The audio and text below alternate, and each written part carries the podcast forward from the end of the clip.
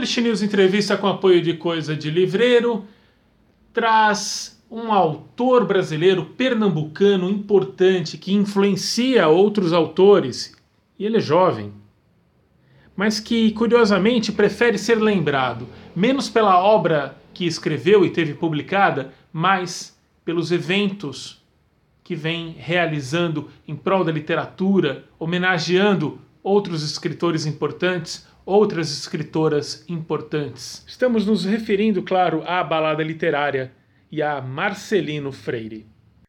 Marcelino, muito obrigado. É uma festa ter você no Publish News Entrevista. É sempre uma festa entrevistar você, mesmo quando você fala muito seriamente. A festa é, é tê-lo. Ah, muito obrigado, André. Escritor, amigo de algum tempo, faz tempo que a gente não se encontra presencialmente é e agora virtualmente a gente se reencontra. Você que Eu... me mandou ler uma bula de remédio, lembra disso? Você me perdoa? Ah, eu perdoo. Aliás, é o maior sucesso. Até hoje vem gente comentar comigo. Você lê bem até bula de remédio, porque eu vi uma entrevista sua. É incrível. Para quem não sabe, ele pediu uma vez: ó, você lê tão bem que eu queria que você desse uma bula de remédio. Eu peguei uma bula de remédio e li, como se fosse Paulo Outram, e até hoje é um sucesso. eu revi essa, uma boa parte dessa entrevista hoje mesmo. Faz sete anos já. E é, me chamou a atenção uma hora que você fala assim: eu tenho medo de ter Facebook. Você ainda tem? O medo? Rapaz, o, o Facebook deu uma caída, não é? Agora, eu acho que o Facebook é, tem umas, umas polêmicas muito vazias. Eu vejo as pessoas, às vezes eu digo, chegam para mim e dizem, oh, está acontecendo ali um negócio. Aí eu vou lá olhar o que é, nem sei o que está acontecendo. Quando eu vejo as pessoas estão brigando, aí eu, eu continuo com, com esse receio, assim, sabe? É, a, a, gente está num momento tão, tão difícil, um momento aí atravessados por uma pandemia, aí tem tantas urgências, tantas coisas para fazer, que às vezes o, o, Facebook eu acho um labirinto ali muito perigoso, assim, sabe? Continua, então, de alguma forma, com receio dele. Você sempre foi muito da vida social também, além do teu isolamento, que é parte do, do teu negócio, entre aspas, que é ser escritor. É, tá tudo bem nessa pandemia? Tá convivendo bem consigo mesmo, fechadinho, protegido? É, eu saio só para o essencial. Percebi que não, que parava pouco na minha casa.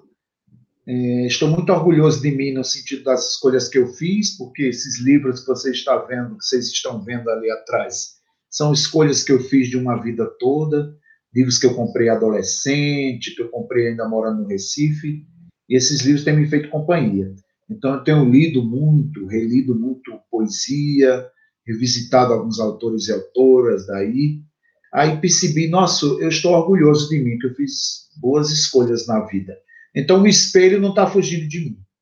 Agora, é, imagine você trancafiado, ter feito escolhas que você não queria e ter que ficar trancafiado aí sem condições de olhar a própria cara no espelho, é muito difícil. Então, eu estou tranquilo nesse sentido. Agora, lá fora, tudo que tem acontecido lá fora, inclusive uma política doentia que estamos atravessando, isso aí é preciso a gente ter muita força, é preciso a gente ter muito equilíbrio para não enlouquecer, sabe? E transformar essa energia. Transformar a energia no sentido. E como que eu transformo essa energia? Eu transformo fazendo a balada literária outras coisas em que eu me meto, e até lives que eu estou fazendo, uma série de lives chamada é, Na Hora do Almoço, é, o blog que eu reativei, o blog Ossos do Ofídio, tudo isso são estratégias de sobrevivência, afirmações propositivas, ações propositivas, porque tudo de fato está muito cabisbaixo, tudo está muito difícil. Entre essas ações, uma destacada é a balada literária. A balada que vai literária. acontecer esse ano, não é? Semana vai acontecer. Vai acontecer. A balada acontece há 15 anos. A balada é um evento que acontece desde 2006, ininterruptamente. Aí fomos atravessados por uma pandemia, e aí conversando com os dois parceiros, né, que são curadores da balada, da balada comigo, porque a balada desde 2017 acontece em Teresina, então o Ayrton Soares, professor e escritor de Teresina, me ajuda a fazer lá, e o Nelson Maca, que é um poeta de Curitiba, mas mora há muito tempo em Salvador, ele é o curador lá da Balada Literária em Salvador. Nós três nos juntamos e resolvemos fazer. A homenageada foi escolhida desde o ano passado, a, autora Geni Guimarães. Geni Guimarães é uma autora da, de Barra Bonita, interior de São Paulo, já ganhou Jabuti, é uma autora traduzida, poeta e prosadora, uma mulher negra do interior de São Paulo, do Cadernos Negros, amiga da Conceição Evaristo, porque ninguém conhece a, a ninguém conhece a Geni Guimarães é, Geni Guimarães muita gente conhece, mas muita gente não conhece. Então foi por ela e para ela que a gente resolveu manter a balada literária e trazer amigos, parceiros, leitores e leitoras da Geni Guimarães para a gente festejá-la, pelo menos aí nesse ambiente online, mas festejá-la, não deixar de fazer. Que barato, porque é, é como é que, que, que, nasceu essa parceria, essa extensão da balada Piauí, Salvador, porque começou aqui em São Paulo, né? Começou em São Paulo em 2006, e sempre que eu sou convidado para uma feira de livro, para uma festa literária, em qualquer lugar do Brasil e até fora do Brasil, eu gosto de conhecer quem são os poetas, as pessoas que estão agitando aquele lugar. E aí, a primeira vez em que eu fui para Teresina foi no ano de 2012, e lá eu me deparei com o Elton Soares, este professor, escritor e agitador cultural de lá, que criou o Salip, Salão do Livro do Piauí. E aí eu fiquei tão encantado com o movimento lá em Teresina e com os artistas de lá, que imediatamente naquele ano de 2012 eu os convidei para vir para a balada literária daquele ano. E eles vieram. Vieram com a revista Revestrez, com a revista Acrobata, com a cena literária de lá, com a cena musical de lá. Aí, desde lá, que, que eles vêm. Aí, em 2017, eu resolvi, em 2017, eu resolvi homenagear Torquato Neto e estreitar esse contato com o Piauí. E aí resolvemos, eu, o Ayrton Soares, fazermos uma balada literária, começar a balada literária com Teresina. E desde lá se mantém. Tanto é que a balada literária acontece agora, primeiro em Teresina, também no ambiente virtual, dias 24 e 25 de agosto, desemboca aqui em São Paulo, no caso, São Paulo e Salvador se juntaram para fazer a balada nacional de 3 a 7 de setembro. Em Salvador é o Nelson Maca, que eu conheci em uma universidade, ele também é professor, e ele me convidou para um evento lá, e quando eu me deparei, era um grande poeta, um grande agitador cultural, e desde 2015 que fazemos juntos a balada lá em Salvador, a Duras Batalhas. Marcelino, você consegue é, divulgar a balada de que meios? Você conta com, com esse poderio problemático das redes sociais para o bem também, nesse caso? Sim, para o bem. Tem uma, uma balada que ela circula muito bem nesse ambiente virtual. É, é uma balada literária que acontece, volto a dizer, ininterruptamente desde 2000 2006. Com crise, sem crise, a balada literária se mantém desde 2006. É, a gente divulga a balada literária nas mídias todas, né? Sinto que a balada literária muita gente conhece, mas muita gente não conhece. Mesmo há 15 anos, trazendo nomes como Antônio Cândido, Caetano Veloso, Adélia Prado, Walter Gumãe, é, Ney Mato Grosso, Tom Zé, é, Conceição Evaristo várias vezes. A própria Geni Guimarães já esteve na Balada Literária em 2011. São nove anos da primeira vez em que a Geni Guimarães esteve na Balada Literária. Eu trouxe autores africanos no segundo ano. No primeiro ano a gente teve Chico César, tudo gratuito. João Baldo Ribeiro umas três vezes. Mas pouca gente conhece é, mesmo sendo divulgada, mesmo tendo esse ambiente virtual, E, e eu fico pensando sobre isso às vezes, sabe, André? O Publish News sempre, sempre divulgou, sempre divulgou, sempre falou da programação. Quando a gente dá um Google básico, aparece sempre o Publish News lá, mostrando a programação desde os primeiros anos. Tem parceiros e parceiras aí na comunicação que nos ajudam e nos abraçam. Mas se você pensar, tanta pessoa que já passou pela balada literária, tantas pessoas que já vieram festejar essa, essa literatura verdadeiramente múltipla, verdadeiramente diversa. Há 20 anos, há 20 anos, existe a, a, o Sarau da Cooperifa, é, criado pelo Sérgio Vaz e pelo Marco Pezão. É, não se cobra da mostra de artes da Cooperifa, não se cobra do Sarau da Cooperifa, nem da mostra de artes da Cooperifa, não se cobra da feliz festa literária da Zona Sul, que já acontece há um tempo, não se cobra do Sarau do Binho, que tem mais de 20 anos, não se cobra representatividade lá, nesses lugares. Não se cobra porque é que autores negros e autoras negras não estão na programação. Não se cobra da balada literária isso, porque a balada literária sempre esteve neste centro dessa discussão e neste interesse de ser múltipla em todos os gêneros sexuais e literários e sexuais, sobretudo. É, a balada literária sempre teve a representatividade LGBTQI+, autores de Porto Velho, autores de Teresina, como eu já falei, autores de Rio Branco. É, e tudo isso acontece num grande universo de eventos literários que acontecem em São Paulo. E por que é que não se fala mais desses eventos? Por que não se fala mais desses eventos? Né? Eu fico sempre me perguntando mesmo, porque a gente vai fazendo há 15 anos um evento assim, e a gente fica perguntando o que as pessoas estão discutindo para fora ou para dentro. Estão dando forças, as forças estão conjuntas para aqueles que há muito tempo fazem é, uma discussão mais ampla de tudo isso, ampla inclusive, ampla inclusive na relação dos selos editoriais. Todos esses eventos abraçaram sempre pequenas editoras, autores independentes, autores com seus livros debaixo do braço, há muito tempo. Onde que a gente, onde que a gente se equivoca no centro das discussões? Eu estou falando isso, você sabe muito bem, porque a toda hora se discute muito, muito, muito, é, e é bom que seja exigida de uma festa tão importante como a Festa Literária Internacional de Paraty, a FLIP.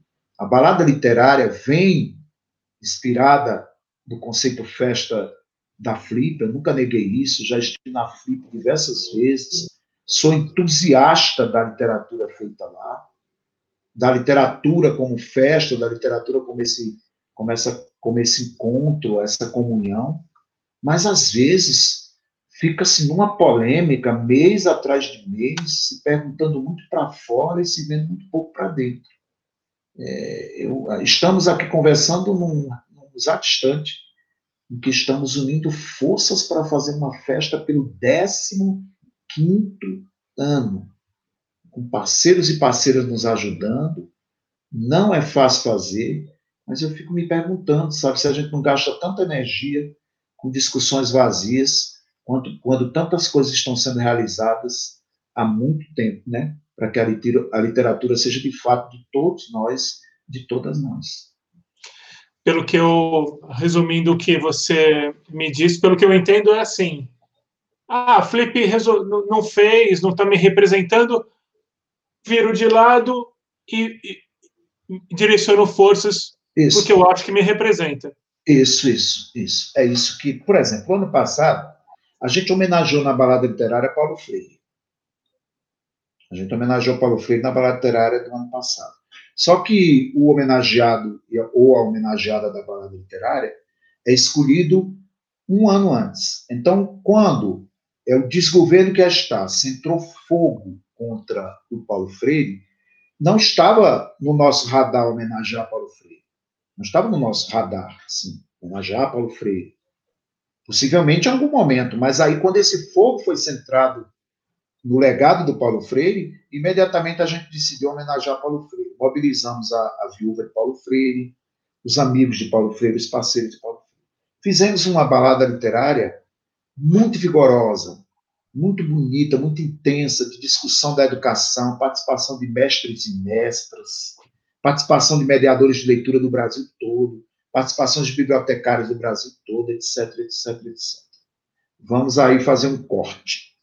Muita gente no Instagram, muita gente no Facebook é, é, é, defende o Paulo Freire e ataca o desgoverno que está pelo ataque que esse desgoverno faz à educação brasileira. Agora, me pergunte se essas polêmicas ou essas atitudes virtuais reverberaram num abraço muito mais intenso para a balada literária do ano passado, que tinha a programação inteira dedicada ao Paulo Freire, com a viúva do Paulo Freire, com a obra do Paulo Freire, com escritores e escritoras, com participações internacionais. Sim, eu posso te dizer, dentro do universo da balada literária, foi um sucesso a balada literária do ano passado. Um sucesso. Em Teresina, nós festejamos Paulo Freire desde o começo do ano.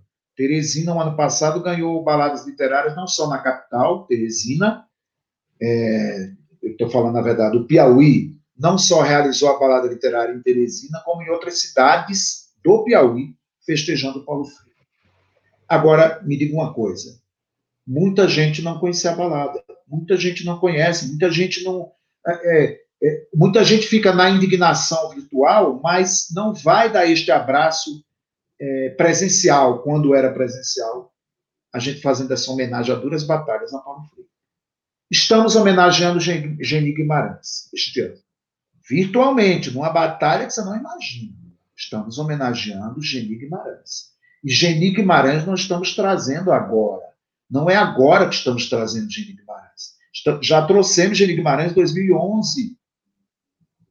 2011 a Geni veio. O ano passado ela veio também. Muita gente participou o ano passado. Estamos fazendo uma balada literária para Geni Guimarães, uma escritora que precisa ser mais conhecida, uma escritora é, é, do Cadernos Negros, uma escritora parceira e amiga de Conceição Evaristo. Eu só estou aproveitando esse canal para dizer, e aí, vamos chegar juntos? Vamos todos e todas chegar juntos ou a gente vai ficar discutindo uma representatividade que é legítima e precisamos exigir, sim, discutir, mas conversem para dentro também. A Mostra de Artes da Cooperifa há muito tempo está aí, com Conceição Evaristo, com Geni, com artistas maravilhosos, grupos maravilhosos, coletivos maravilhosos. Tá, parem, de, parem de ficar pensando num status quo é, que se reinventa muito fruto do que vê acontecendo nesses eventos todos nossos. Que se reinventa e quer, de alguma forma, correr atrás dessa discussão, é, mas isso já existe há muito tempo. Eu estou falando aqui de São Paulo, mas eu posso citar muitas outras coisas que acontecem pelo Brasil também. Marcelino, você está traduzido aonde? Eu estou traduzido na Argentina, é, Contos Negreiros, Nossos Ossos. É, traduzido no México, Contos Negreiros. Traduzido na França e na Argentina, com Nossos Ossos Romances. Saiu na França e na Argentina. E foi publicado em Portugal também. Como é para você quando quando pega o exemplar em outra língua? Você que você escreve em é, português muito brasileiro. E você sabe que quando Contos Negreiros saiu na Argentina, aconteceu um, algo muito inusitado mesmo, porque foi, foi é, é, a tradução feita pela Lúcia Temina e a edição publicada por uma editora muito pequena de lá, mas, no entanto, deu matéria em todos os jornais, porque a discussão era essa dicção sertaneja, essa, essa dicção cordelizada, isso que era ligado ao canto, à oralidade, ao rural, digamos, na perspectiva deles, né? Então deu muita, muita matéria, capa dos principais suplementos literários lá da Argentina, na época em que foi lançado, porque o que eles comentavam era de que era um livro é, com essas sonoridades e a tradução foi muito bem elogiada também, como que conseguiu trazer essa musicalidade sertaneja, essa ladaia nordestina lá para o universo da Argentina. Né? É, lá foi o livro foi apresentado pelo Washington Cucurto, que é um escritor muito festejado lá, é um escritor da periferia é, de, de, Buenos Aires, Washington Cucurto. Entre outras coisas, o Washington Cucurto foi quem criou o projeto Cartoneira, Heloísa Cartoneira. Todo esse projeto daqueles livros feitos em papelão é, é um projeto cria, criado pelo Washington Cucuto. Então, esse livro teve uma repercussão muito grande. Nossos Ossos também, traduzido lá por Christian de Napoli, teve uma ótima repercussão. E a repercussão no México do Contos Negreiros foi muito parecida com a repercussão na Argentina, porque também viam ali uma espécie de voz que pouco se traduz por lá. É, uma voz que pouco é traduzida por lá. Porque é muito mais fácil você traduzir o, o texto que tem os verbos no lugar, toda a conjunção, uma, uma, prosa um pouco mais linear, e, no entanto, eles se depararam com uma prosa um pouco mais batuque, uma prosa um pouco mais frevo, um pouco mais maracatu.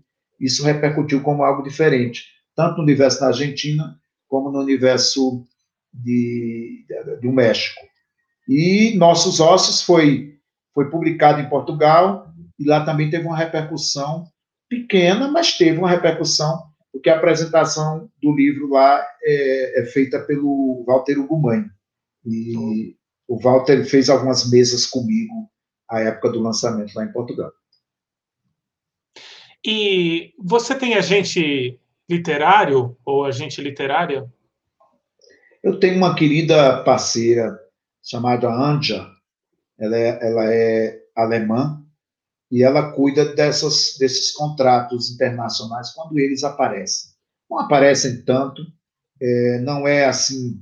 É, é, é ótimo, ela resolve para mim a coisa das assinaturas, né, dessas burocracias todas, mas eu não sou um autor assim, festejado lá fora, não sou um autor que tenha contratos e contratos em andamento por lá. Mas quando tem alguma coisa, ela cuida para mim, né? Mas eu, eu confesso a você que eu, eu gosto muito, eu gosto muito de ser um, um autor brasileiro. Eu gosto muito de ser um autor pernambucano, eu gosto muito de ser um autor nordestino. Então, eu gosto muito de falar para a Sertânia, eu gosto muito de falar para o Recife. Nossa, eu, eu, sou tão orgulhoso quando, quando um grupo de teatro do Recife monta um texto meu, ou quando eu consigo ter essa interlocução mais direta com o público pernambucano, com o público nordestino. É, e assim, aí eu, eu, eu, sou muito desligado e desleixado é, para, digamos, para um alcance maior lá fora, ficar pensando muito lá fora. Ó, voltamos ao pensar lá fora, né? Mas eu sou muito mesmo desleixado. Eu não vou muito atrás e nem, nem peço que a Anja me, me coloque dentro da. Não, não. É, eu, eu, eu gosto muito de ser. de falar para Pernambuco primeiro. Às vezes, eu, como vocês sabem, eu coordeno muita oficina de literatura. Tem algumas pessoas que chegam na minha oficina e dizem: o que, é que você acha de eu fazer um livro bilíngue? Aí eu digo: eu acho que você tem que falar primeiro para sua casa, para sua rua, para seu bairro, para sua cidade, para o seu estado, para o seu país. A pessoa mal falou para esses lugares, quer falar primeiro para o inglês? Não, não. Eu acho que eu sou traduzido por consequência do que eu trago do Nordeste. Tanto é que repercute lá com uma voz de acento diferente, de geografia diferente. Isso me anima bastante. Vou fazer um exercício meio maluco agora. Imagine eu vou dar uma de John Lennon. Imagine. É, imagine que realmente não houvesse fronteiras, que os países não existissem. Não tem nome de cidade. como é que ficaria essa questão de pertencimento nosso? Não está muito ligado a justamente a gente nascer num lugar que tem um certo nome ou não? Eu acho que a gente carrega muito de uma tristeza de um lugar, de uma herança que a gente não sabe qual é, pode ser uma herança até maldita. Então, mesmo que essas fronteiras não existissem, alguma tristeza específica haveria. Algum modo de ver o mundo, algum modo de falar, de cantar, de perceber as coisas. Cada um traria uma espécie de DNA. É, a alma estaria nascendo em algum lugar. Então, é, mesmo que essas fronteiras não existissem, que ótimo que elas não existissem, a gente estaria trazendo sempre algo de peculiar, algo que, se, que é só nosso. E é com isso que a gente se firmaria no mundo, né? Porque, do contrário, se, se tudo partisse de um mesmo DNA, não seríamos tão diferentes e tão diversos. Agora, diferentes e diversos para estarmos juntos e juntas, não para nos separarmos, né? É, a separação tem a ver com aglutinações do que se acha igual, né? Sei lá. Em vez de abraçar diferenças que todos somos feitos delas, né? É. Marcelino, existe ainda privacidade nesse mundo? O que significa privacidade para você? Eu, eu, eu sou uma figura muito eu tenho coisas muito particulares, coisas que, igual você, qualquer um, eu guardo para mim. É, essa figura que aparece conversando contigo, aparece coordenando oficinas, é, aparece nas lives, conversando com as pessoas, trocando ideias, é, é uma maneira de expansiva de quem quer se comunicar para não se sentir tão sozinho, né? No fundo, no fundo, eu sou completamente sozinho. É, não sei fazer as coisas, não consigo fazer as coisas, mas eu preciso dessa energia de afirmação para poder fazer algo. Para não me sentir tão sozinho, tão fracassado, tão angustiado. Aí essa, essa figura que se torna pública e não é, particular, essa figura que se torna pública é para energizar alguma coisa é, para não me sentir tão abandonado, é, tão entregue ao descaso. É, quando eu faço balada literária, esses eventos todos, é porque eu não posso fazer. Aí eu faço porque eu não posso fazer. Estou fazendo uma balada literária conversando contigo agora, cheio de coisas para resolver. Você não imagina, é uma das baladas mais difíceis, porque não é um evento de grana, ele não é um evento é,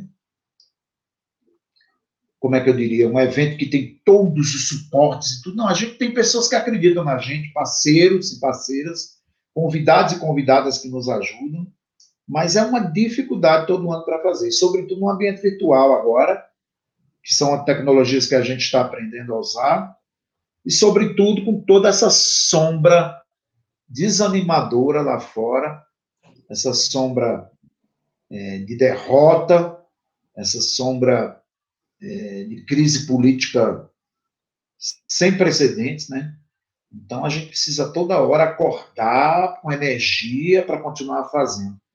Isso mobiliza muito uma força que, que eu gosto, que é uma força que me torna vivo, que me torna é, dentro desse enfrentamento.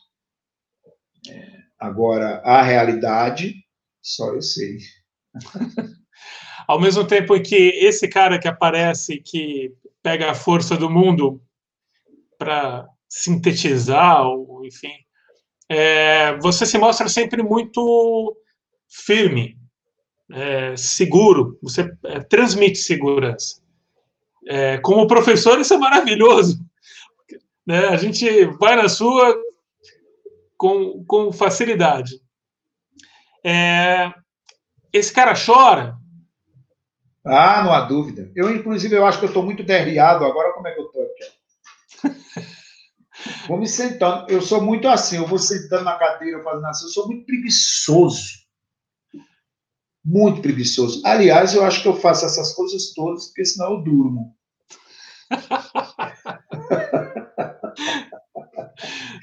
Mas ah, como é que foi que você perguntou antes? É, eu é, perguntei é? se você chora. Mas ah, eu é perguntei, por, por exemplo, Inácio de Loyola Brandão, com toda a sensibilidade dele, ele falou: Eu não consigo chorar. Olha que engraçado.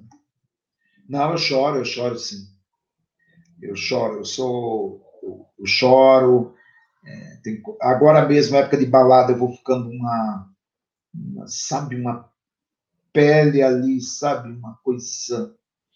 Triscou, eu já estou chorando, é, porque é muita dificuldade. E eu não passo essas dificuldades todas para as pessoas, todos e todas que fazem a balada literária comigo. Agora mesmo eu estou com muita coisa para resolver. A equipe, queridos amigos e amigas, todos se juntam, cara, numa força extraordinária para fazer a balada acontecer mas tem coisas que eu não falo para eles. aí eu guardo. Aí quando eu vejo a balada acontecer, aí é uma alegria é, de ter chegado a oferecer isso para o outro. As pessoas que se encontram na balada literária do Brasil todo, as pessoas que até hoje são amigos e amigas, parceiros e parceiras se encontraram na balada, me orgulhou demais agora há pouco tempo, este ano. Me orgulhou muito, muito. Eu tive um orgulho que eu liguei para todo mundo, a gente que faz a balada, todo mundo começou a trocar fotografia no Instagram, no Facebook, porque nós fizemos uma balada inteira em homenagem a Suzana Amaral.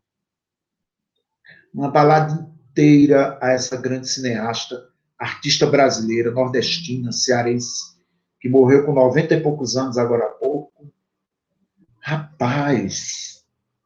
Ó, eu chorei. Você está perguntando se eu chorei? Chorei. É. Eu chorei porque a Suzana Amaral, ela queria fazer mais filmes. Ela queria fazer mais, ela só fez três filmes. Apaixonada por literatura, fez três filmes a partir de três livros. A Hora da Estrela, Uma Vida em Segredo, do Outro Dourado, virou um filme, Uma Hora da Estrela, Clarice Lispector, e Hotel, Hotel Atlântico, João Gilberto Nova. E ela estava há muito tempo querendo fazer um filme a partir de um, de um original do Rubem Fonseca. E morreu sem fazer. Agora me pergunte, por que, que ela não fez? Porque não queria? Mulher nordestina, cineasta, sabe, fazendo cinema, em produtoras. Tem toda essa questão da mulher. E nós homenageamos, fizemos uma balada inteira com os amigos dela, com Marcela Cartacho, ela numa felicidade. Fizemos uma balada inteira em homenagem a Suzana Amaral. Agora, pergunte a, a, a dificuldade para fazer, como está sendo essa, como, estão, como foram todas as outras. Mas eu estou dizendo, fizemos. Fizemos. Aí, quando ela faleceu agora, a gente foi atrás das fotos. Coisa mais linda ter realizado isso em vida para essa grande artista brasileira. Da mesma maneira que me emociona muito estar vencendo essas dificuldades para homenagear a Gini Guimarães, que muito mais pessoas precisam conhecer. Pensando aqui, Marcelino, o que, que tipo de suporte seria muito bem-vindo para ter menos problemas, para a balada fluir com mais tranquilidade? É porque a gente faz com esse pedido, é, esse, por exemplo, que eu tenho muita, com, com quem eu tenho muita intimidade, eu digo, que me ajuda aí baixo preço, ou então eu te pago em suaves e humilhantes prestações.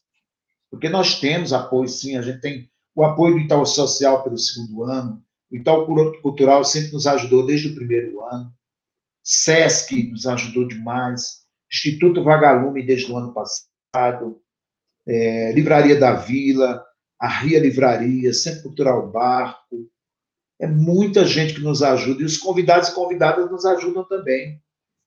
Porque tem uns Mas precisaria é, é, um pouco mais de recurso financeiro mesmo? Um pouco mais de recurso financeiro. É, é, um pouco mais de recurso financeiro, porque quando termina, a gente vai fazer a soma na ponta do lápis lá, Sesc ajudou com isso, Sesc pagou a atração dele lá, Livraria da Vila ajudou com isso, Central Barco, a Biblioteca Mário de Andrade, que desde o ano passado está com a gente, uma força extraordinária, nos ajudou nisso. Aí depois que a gente faz as somas todas, falta grana.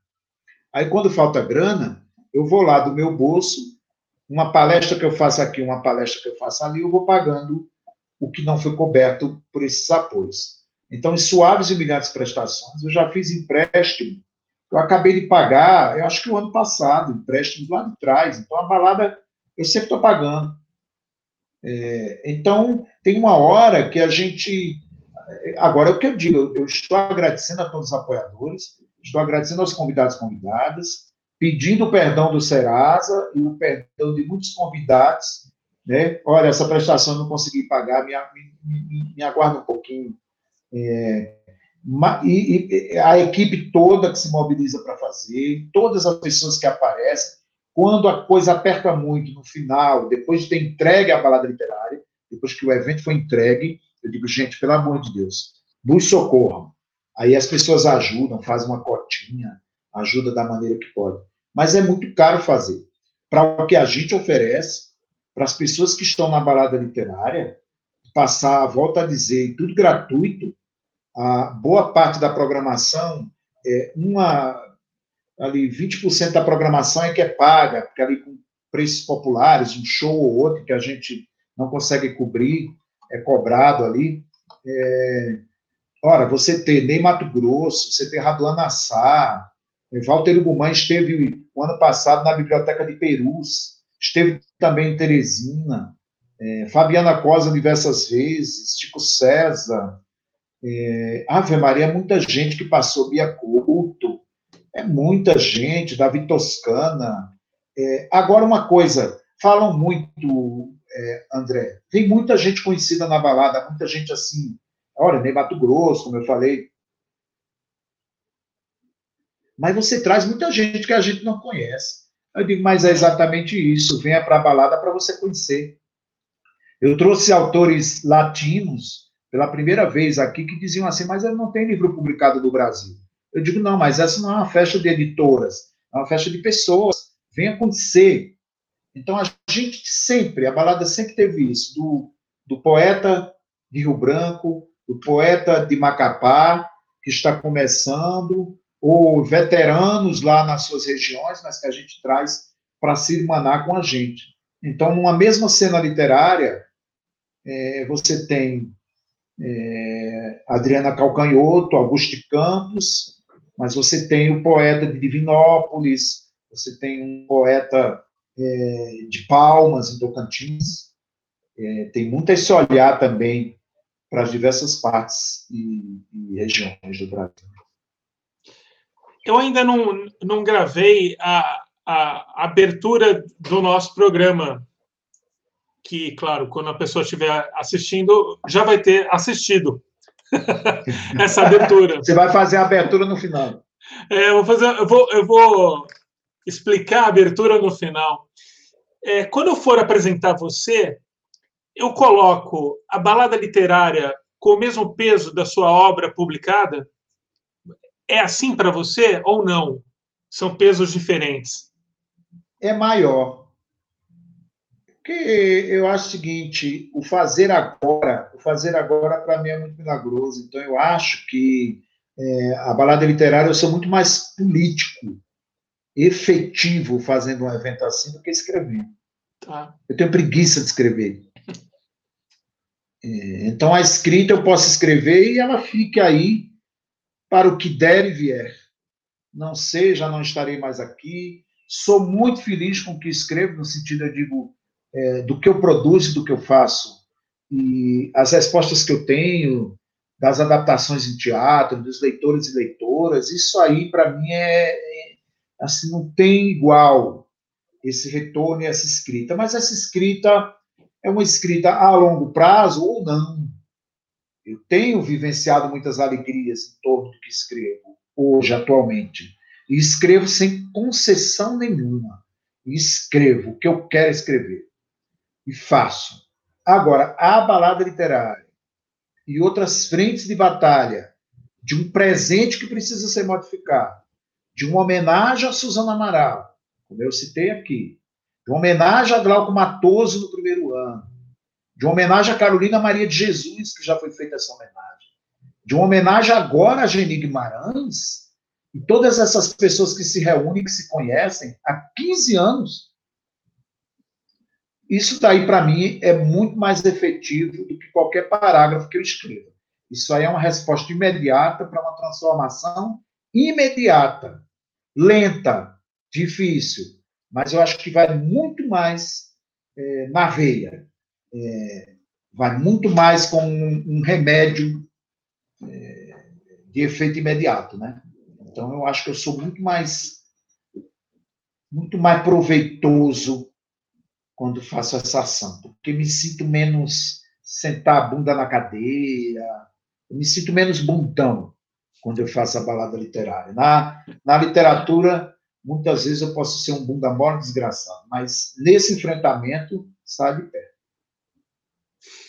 Você falou, isso, isso demonstra claramente o, a, a, a importância que você dá a toda a literatura, porque é isso, você está preocupado em mostrar os autores e autoras, é, valorizar obras importantes que nem sempre são tão conhecidas.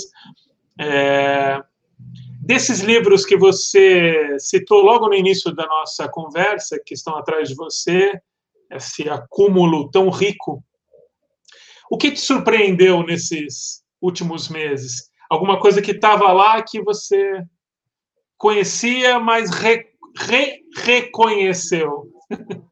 A quarentena me deu esse tempo com livros com, com os quais eu já convivia, pegar aí a poesia do Murilo Mendes, reler o Solano Trindade, ficar lendo aqui perdido nesses livros, né, nessas companhias. Mas também lembrar de livros que eu ia comprando pelas feiras por aí, por onde eu viajava, e que eu não lembrava que tinha. Hoje mesmo eu falei de um livro no blog sobre pornô e lesmas. Esse livro aqui sobre pornô e lesmas, de uma autora portuguesa chamada Fátima Vélez, ou Velez, com desenhos de Power Paola. Cara, aí eu falei sobre esse livro hoje, que eu tenho lá no meu blog, eu estou falando de leituras exatamente que eu estou com umas. Com umas olha só, Power Paola que desenhista incrível. Ela é colombiana, equatoriana. Aí até eu escrevi no meu blog e a Laerte acompanha o meu blog, aí ela comentou, me escreveu dizendo a Paola é extraordinária. Nossa, que E são poesias aqui.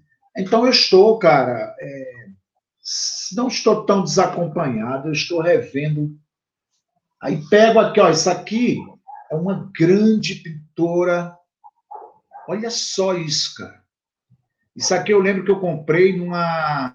Eu comprei acho que em Bruxelas. Porque eu fiquei tão encantado com essa pintora, aí eu estou vendo, revendo, ó. Olha só. Que coisa incrível. o nome dela aqui. Conversa com com outros é, tempos da pintura, mas atualizada pelo tema até. É, Anne van der Linde.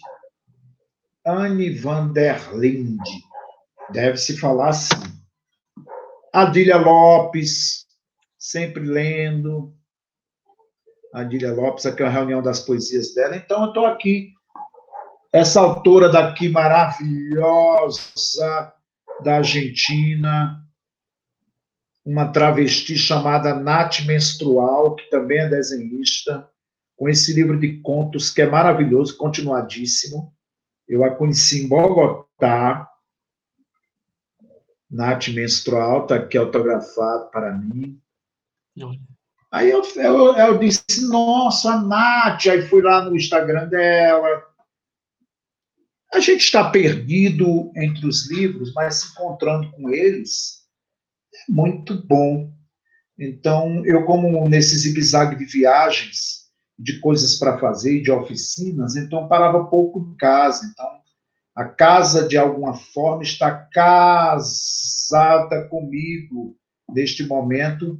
Estamos bem, apesar de tudo, de todas essas tristezas, estamos é, juntos encontrando estratégias de sobreviver.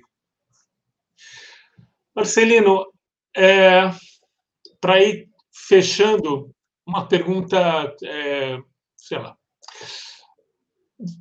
Muitos autores são estudados, você tem a obra estudada e a biografia, e às vezes essas coisas são é, devidamente ou indevidamente contextualizadas, tal, costuradas. É, você se importaria de ter é, é, publicado, por exemplo, um livro com trocas de cartas que, de, que você guarda ou mensagens de e-mail com outros autores? Como seria isso para você?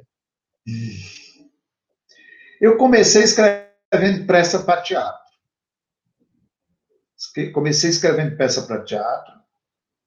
Todas são péssimas. Peças péssimas. Então, não peguem as minhas peças de teatro para. Tem que analisar que esse menino de 14 anos, 17 anos, que escrevia aquelas peças, não é nada na dramaturgia brasileira importantíssimo. E não tenho a esperança que vão ficar publicando coisas. Agora há pouco. Mas, mas pessoalmente, ah, você, você tem um, uma posição, assim, você preferiria não ou tudo bem? Se eu tiver interesse for fazer isso, tudo bem. Pode fazer o que quiser, depois que depois que eu não estiver aqui, cara, pode fazer o que quiser. Pode pegar os, os, os, bilhetes, pode pegar tudo, pode vasculhar aqui, encontrar minhas revistas pornôs com autógrafos. Pode fazer o que quiser, mas não tem dúvida nenhuma é, eu quero, de alguma forma, se tiver que ser lembrado em algum tempo, ser lembrado por alguém que lembrou de alguém. Pronto, eu quero ser lembrado por, por ter sido alguém que lembrou sempre de alguém.